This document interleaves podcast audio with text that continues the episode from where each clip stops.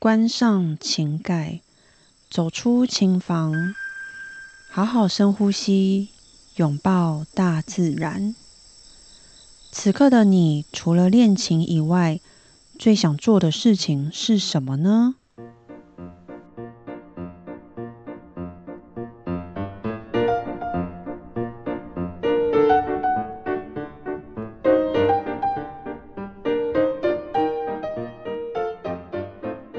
大家好，我是短心鱼。新朋友、旧朋友，你们大家好。此刻的你最想做什么事情呢？每一集的一开始，我都会先问大家：此刻的你最想做什么事情？如果我现在跟大家讲说，此刻的我最想要睡觉，会不会有人想打我？因为呢，我本人才刚从小琉球回来。但是我觉得我从小琉球回来，好像有一点小感冒，所以每天都呈现那种昏昏沉沉，然后永远都觉得睡不饱，没有睡够，然后体温稍高一点，但除了这样子就没有其他的症状。所以如果你问我此刻想做什么，哎，我真的还是很想睡觉，很想休息，哎。怎么办呢？此刻的你最想做的事情是什么呢？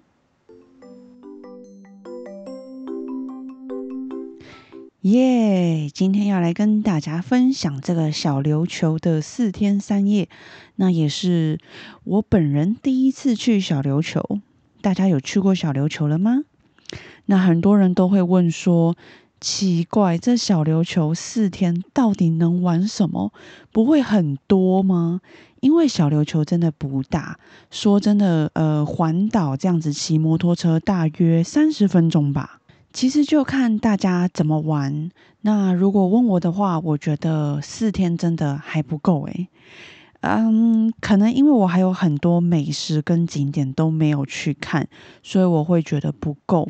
那当然，这一次我们也是属于走比较慵懒、比较随性的路线跟心态，所以没有把行程安排得到很满很满。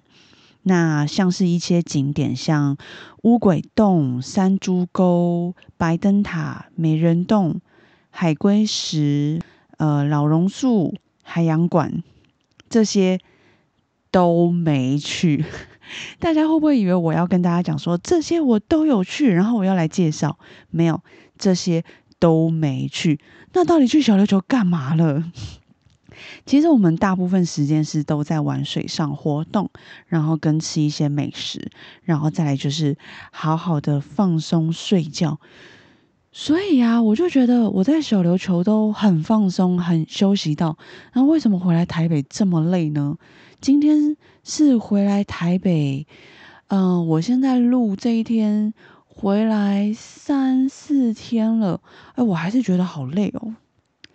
我们其中还有一个朋友，他第一天几乎是整天都在睡觉，只要有空档他就睡。晚上呢也很早，大概八九点就睡，然后睡到隔天早上十点。好啦，其实这样也是很幸福。他说他已经很久没有好好睡觉了。然后我们在旁边看，就觉得嗯，好啦，他来到小琉球是真的很放松，是不是？讲到这，很也很多人心里 always 说，哦，我也好久好久没有好好睡觉了。哼，我觉得大家真的都好辛苦。好。继续来跟大家分享。那这一趟呢，我们去了，总共玩了两次的体验潜水。我们其实很夸张诶，就就反正就是真的很放松、很随性。我们虽然体验两次这个潜水，我们其中一次是在出发前有预约，那另外一次我们是到现场才预约。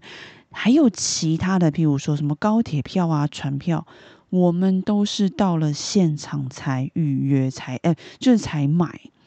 那像我们的高铁是啊，是前一天有先买，可是就很多人都问说，那你的高铁是几点？然后你们几点要出发？然后你们约哪里？不知道，我们什么都不知道。我们真的前一天才看一下高铁时间。那当然是因为平日我们才有办法这样子临时买票。那我们就看看，哎，好，那不然就坐这一班。然后我们高铁票就买了。然后隔天到了，我们就坐到左营，左营哦，然后我们在高铁的路上。我们才开始就是约这个东呃，就是左营到东港的接驳车，就我们很临时才约的，那也很顺利的都都约得到，所以到了左营呢，然后就有这个接驳车来接我们，然后接到这个东港。那接驳车呢，大概是一个人两百块，那你呃很有可能会需要跟其他人共乘。那到了东港呢，我们也才开始就是看时间啊，要买哪一班，好就买这一班船票。一切就是到了现场才做决定，这样。然后我们还算好时间，然后很悠哉的去这个东港旁边这个市场，然后吃了这间真鲜生鱼片，非常好吃。他们的尾鱼黑尾鱼哦，真的有够好吃，大家有空一定要去吃，很推很推，去东港一定要吃。然后吃完再坐船。那我们有因为就是怕晕船，所以没有吃太饱，然后也有吃了晕船药。结果去到了小琉球才知道，咦，怎么这么快就到了？我正要准备睡着，哎，到了，就是那种你准备要入睡，然后被人家叫醒那种有点不爽的感觉。真的，这个船程总共才大约二十五分钟吧，就到了，还比去绿岛还要快诶。去绿岛的船呢，就真的要吃建议啦。就真的要吃晕船药了。那去小琉球的话，真的不用，因为很快。哦，对了，然后呃，左营到东港的这个接驳车，大概车程抓四十到五十分钟。所以其实我觉得去小琉球很近诶，真的没有我想象那么远。我们都说去垦丁啊，真的不如来小琉球。因为你来小琉球，你又可以看到好多好多的海龟。我们真的是每天都在看海龟耶，非常多只海龟，超棒的。好，那我刚我说，我们就是唯一只有其中一个是提前有预约的，就是体验潜水。那有预约的这个体验潜水呢，我们是在在流潜潜水体验的。它的流是小琉球的流，然后潜是潜水的潜，流潜。那那边很多年轻人，大部分都是年轻人，然后也有住宿啊。那很多人是在那边体验潜水跟考证照，考那个 O W，他们没有自潜，就考水费这样子。那体验潜水可以跟大家讲一下，是不用证照，你就可以直接下水。那要下水之前呢，教练会教你一些注意的事项，可能说如何呼吸呀，然后你如何平压。然后你的眼镜或者是这个嘴巴里面如果进水的话，那你要怎么排掉？然后还有一些在水里，呃，教练或者是你跟教练需要的一些手势，大概就是这样。然后大约讲解三十分钟。当然，在在陆地上你还会需要练习一下，然后才会下水。因为刚好这几天有朋友问说：“诶，体验潜水都不用证照吗？”对的。体验潜水是不用证照，那就是会有教练跟着你一起下水。所以，如果是你自己一个人想要下水的话，那就一定要有证照了。然然后体验完呢，不等于你有证照资格。就你体验就真的只是体验，然后一次费用大约是两千五百块。我目前总共有体验过四次的这个体验潜水水费。都差不多这个价格，两千五百块。我去过垦丁一次，然后绿岛一次，小琉球两次。然后垦丁因为呢遇到东北季风，所以能见度很低。然后绿岛的话是很清澈，很棒。那小琉球也是，但刚好我去的第二天，它的风浪有点大，所以水其实也是有点浑浊的。不过呢，小琉球很棒的地方就是海龟，真的好多海龟，你还可以跟着海龟一起游泳。好，这就是接下来这一集我想要跟大家分享的重点，就是秘密景点。他们小琉球呢，就听说有发生一些事情，导致某个议员就下令说，有一个区域是都不都不允许大家在那边潜水使用的。那那个区域呢，就是潮间带那里。刚好我们住的地方就在那，直接在那里。那我们这一次住的是渔村观海 villa，四人房五千六，房间是挑高楼中楼，然后直接面海，然后你每天都可以在那边阳台看海龟的身影，然后也可以直接看日出，因为刚好在东边。那在地人有说，他们觉得渔村饭这个民宿是很贵。那我相信他们价位是的确有偏高，但是我觉得有海景、有日出、有海龟，我们觉得真的很棒。那价格我们是可以接受的。好，那回到我说的秘密景点，就是刚刚好就在民宿隔壁有一另外一间潜水，叫做阿贵潜水。他们因为本来就是在这个区域，所以他们不受影响，他们可以继续在这里潜水。那又刚好这里的海龟，我觉得应该算是最多。我们在别的地方下水，大概幸运就可以看到两到三只海龟，但是潮间带这里呢，你大概下水你可以看到十只以上。然后潜水课呢，也只有阿贵潜水的人才能从这里下水。你就是完全享受到 VIP 的服务，诶，你不会跟人家就人挤人，然后一起下水饺。大家不是说人多的像像下水饺一样吗？是不是很赞？那当然，我相信这个。呃，有点算是封锁这一区域，那我我觉得这当然一定造成很多的不便，或者是说业者彼此之间的关系不好，这我不知道，我是自己在猜。但是，就对于我们游客来讲，是真的很方便，而且我们就是可以享受这个独享空间，应该是嗯，大家都会喜欢的。像我们那一天，呃，下午两点半去潜水，我们就四个人一起下水，就真的只有我们四个诶。然后教练就带着我们下去，然后我们在海里拍照，也不用排队，你拍照后面也不会都是人。然后还有很多时候，你都可以自由这个个人照，我觉得真的很棒。所以想体验潜水，然后你又想体验这个 VIP 的服务，有个独享空间的话，我觉得你可以去找阿贵潜水，贵人的贵阿贵，因为他们有自己这样子的一个私人潜水区域，然后可以看到非常多海龟。像我们第二天，我们去划，我们有划独木舟。那我们是在这个中澳海滩那边划。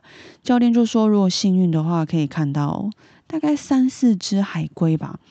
但是你在阿贵那边，你可以看到十只以上，真的。我当然没有一个一个数，但真的就是你没有停下来过，你就是一直看到各就是各种大小哦，有个有些好大哦，那年纪真的很大。然后也有看到小只的，然后你还有机会可以跟着他们一起游泳哦。你可以想象那感觉真的很棒，很美，画面很美，然后很舒服，也很疗愈。所以潜水潜水这个部分呢，就推荐给大家这个一个秘密的景点，然后也是跟在地人聊天才知道的。就你们可以。想想对，想想享受这样子的服务的话，你们可以去阿贵潜水。那当然，这个民宿渔村观海民宿呢，也很推荐大家，那边真的不错。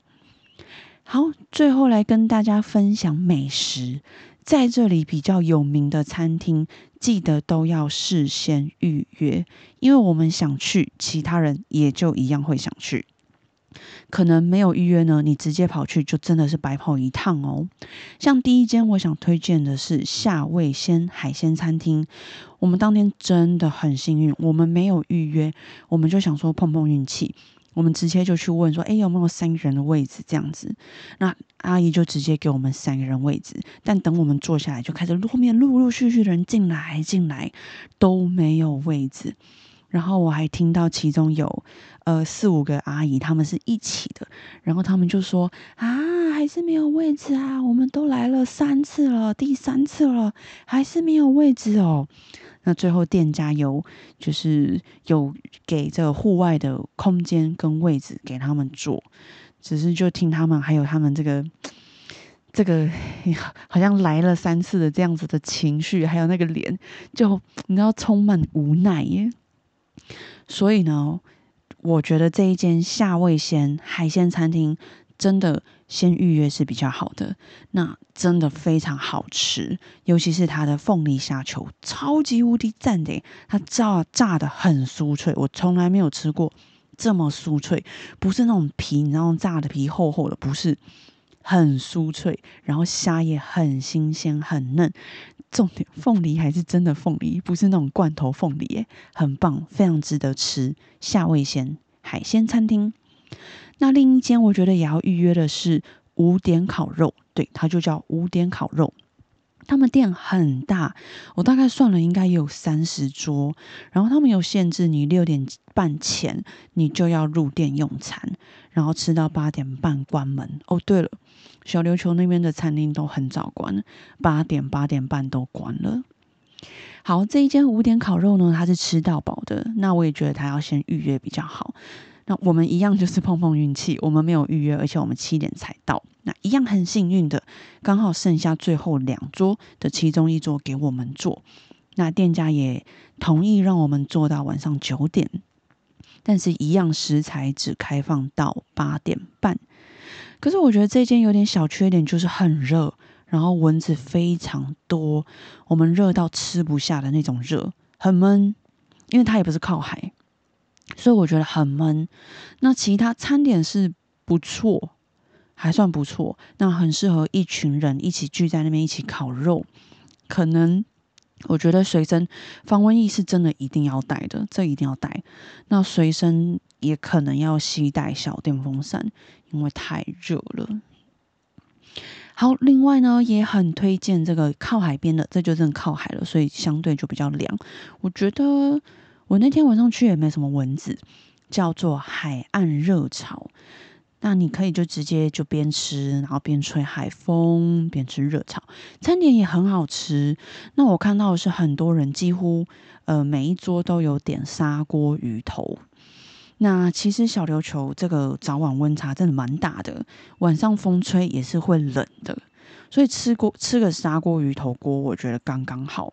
然后他们的白饭是无限供应，那只可惜我因为我们三个人，所以我们并没有点到这个砂锅鱼头，可能人要多一点才好点啊。就反正说到这里，我觉得还是建议大家去小琉球玩呢，记得要带外套，然后防晒。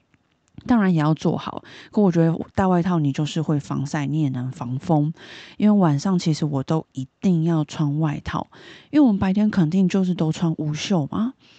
那你晚上当然就是跟着穿无袖。可是呢，尤其是你骑车，真的会冷呢，真的有冷到，所以我觉得外套是一定要戴的。那帽子当然也是一定要戴啊，最好可以戴那种可以脖子可以绑的那一种，不然你骑车真的很容易会垂掉。然后潜水帽呢，就啊，我记得对潜水帽它应该脖子就绑起来，我就觉得潜水帽它很适合，对他们脖子可以扣住，就在那边在这边跟大家建议一下，就外套跟帽子可以戴着，然后可以戴哪一种帽子是比较适合的。那很多教练说，就别看他们这个晒很黑了，干嘛还要防晒？还是会晒伤的，所以这个防晒真的要像我们这次九月去，我觉得还是很热，那太阳很大，所以防晒真的还是要做好。好，回到美食，那除了夏味鲜跟五点烤肉，还有海岸热炒，再来想推荐大家早餐，早餐店推荐阿娟早餐店必点的食食物。必点的食物是炸肉蛋吐司，然后小肉豆呢，你也可以试试看，蛮特别的。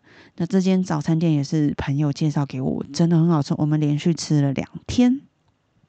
然后另外一间呢，也是杰克有推荐，他接大概推荐脆皮蛋饼早餐店，但可惜我们这次没有吃到。那我也是有听别的朋友说，听说这一间脆皮蛋饼非常棒。然后午餐的话，午餐或晚餐还有推荐这种小吃店，叫做相思面。相思面小吃店呢，他们卖一些干面、馄饨、卤味，很好吃。然后杰克也有推荐，因为他也去了三次，但他这次没有跟，他也有推荐傻瓜面。呃，可惜我们又没有吃。哎呀，他推荐的都没有吃，嘘，不要让他知道，他将会生气。好，没有开玩笑的。好，就相思面跟这个傻瓜面小吃店都蛮推荐。那另外有一些小点也推荐，像是悠悠起司卷，这个是在地人推荐，超好吃，有吃过。还有八六一海龟烧，海龟烧就是鸡蛋糕，它就是一个海龟形状的鸡蛋糕。那我觉得蛮好吃的，真的。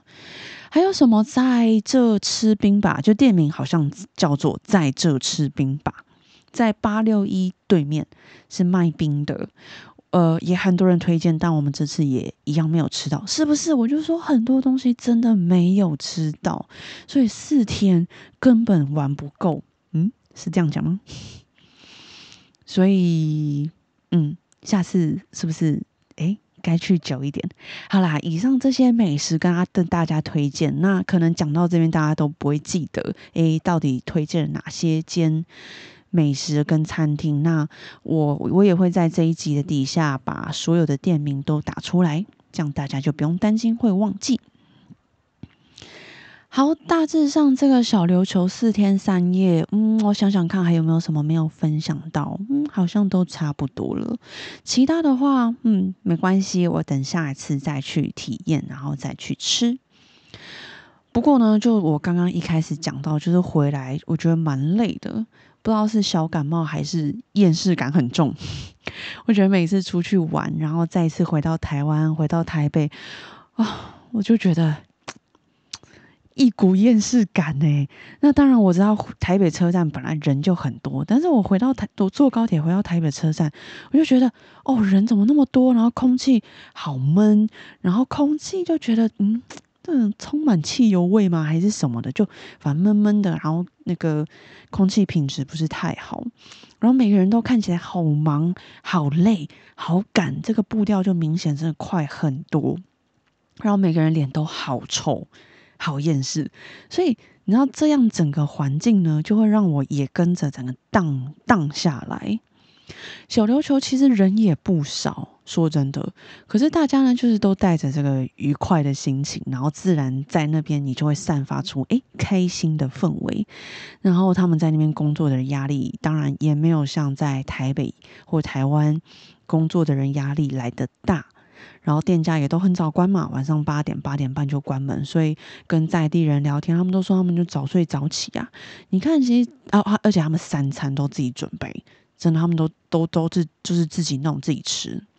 你看这样环境就真的非常健康，然后像回到台北，哇，说真的，真的还蛮不健康的。这压力大，然后大家饮食又不太正常，但没办法，大环境下就是这样，你就只能在这样子环境，你要能够为自己制造一些能够休息、喘口气的空间跟时间。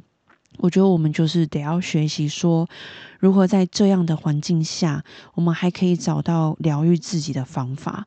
我觉得这个好像真的蛮重要的，不然我觉得我们毕竟不是机器，我们都是人。如果没有找到可以喘口气的时间跟空间的话，我觉得撑不了多久。所以在这边，当然也希望大家有有有这样能够让自己休息。呃，放空、放松的时间，然后都有属于你们自己呃充电啊、疗愈的方式，我觉得这个很重要。那当然，在这边也就祝福大家，没关系，我们一样一起加油。那今天这一集呢，我就分享到这边啦。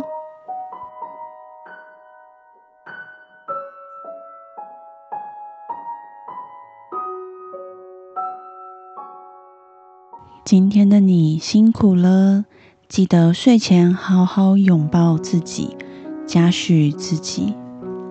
大家有开始习惯每天晚上睡前好好嘉许自己了吗？尤其是当你觉得很累的时候，记得睡觉前好好拍拍自己，跟自己说声谢谢，嘉许自己做了哪些事情，好棒。每件事情呢，不管大小，其实都是值得嘉许的。不用旁人来嘉许我们，我们嘉许自己就够了。我们嘉许自己才是最重要的。我们下周二晚上见喽，晚安。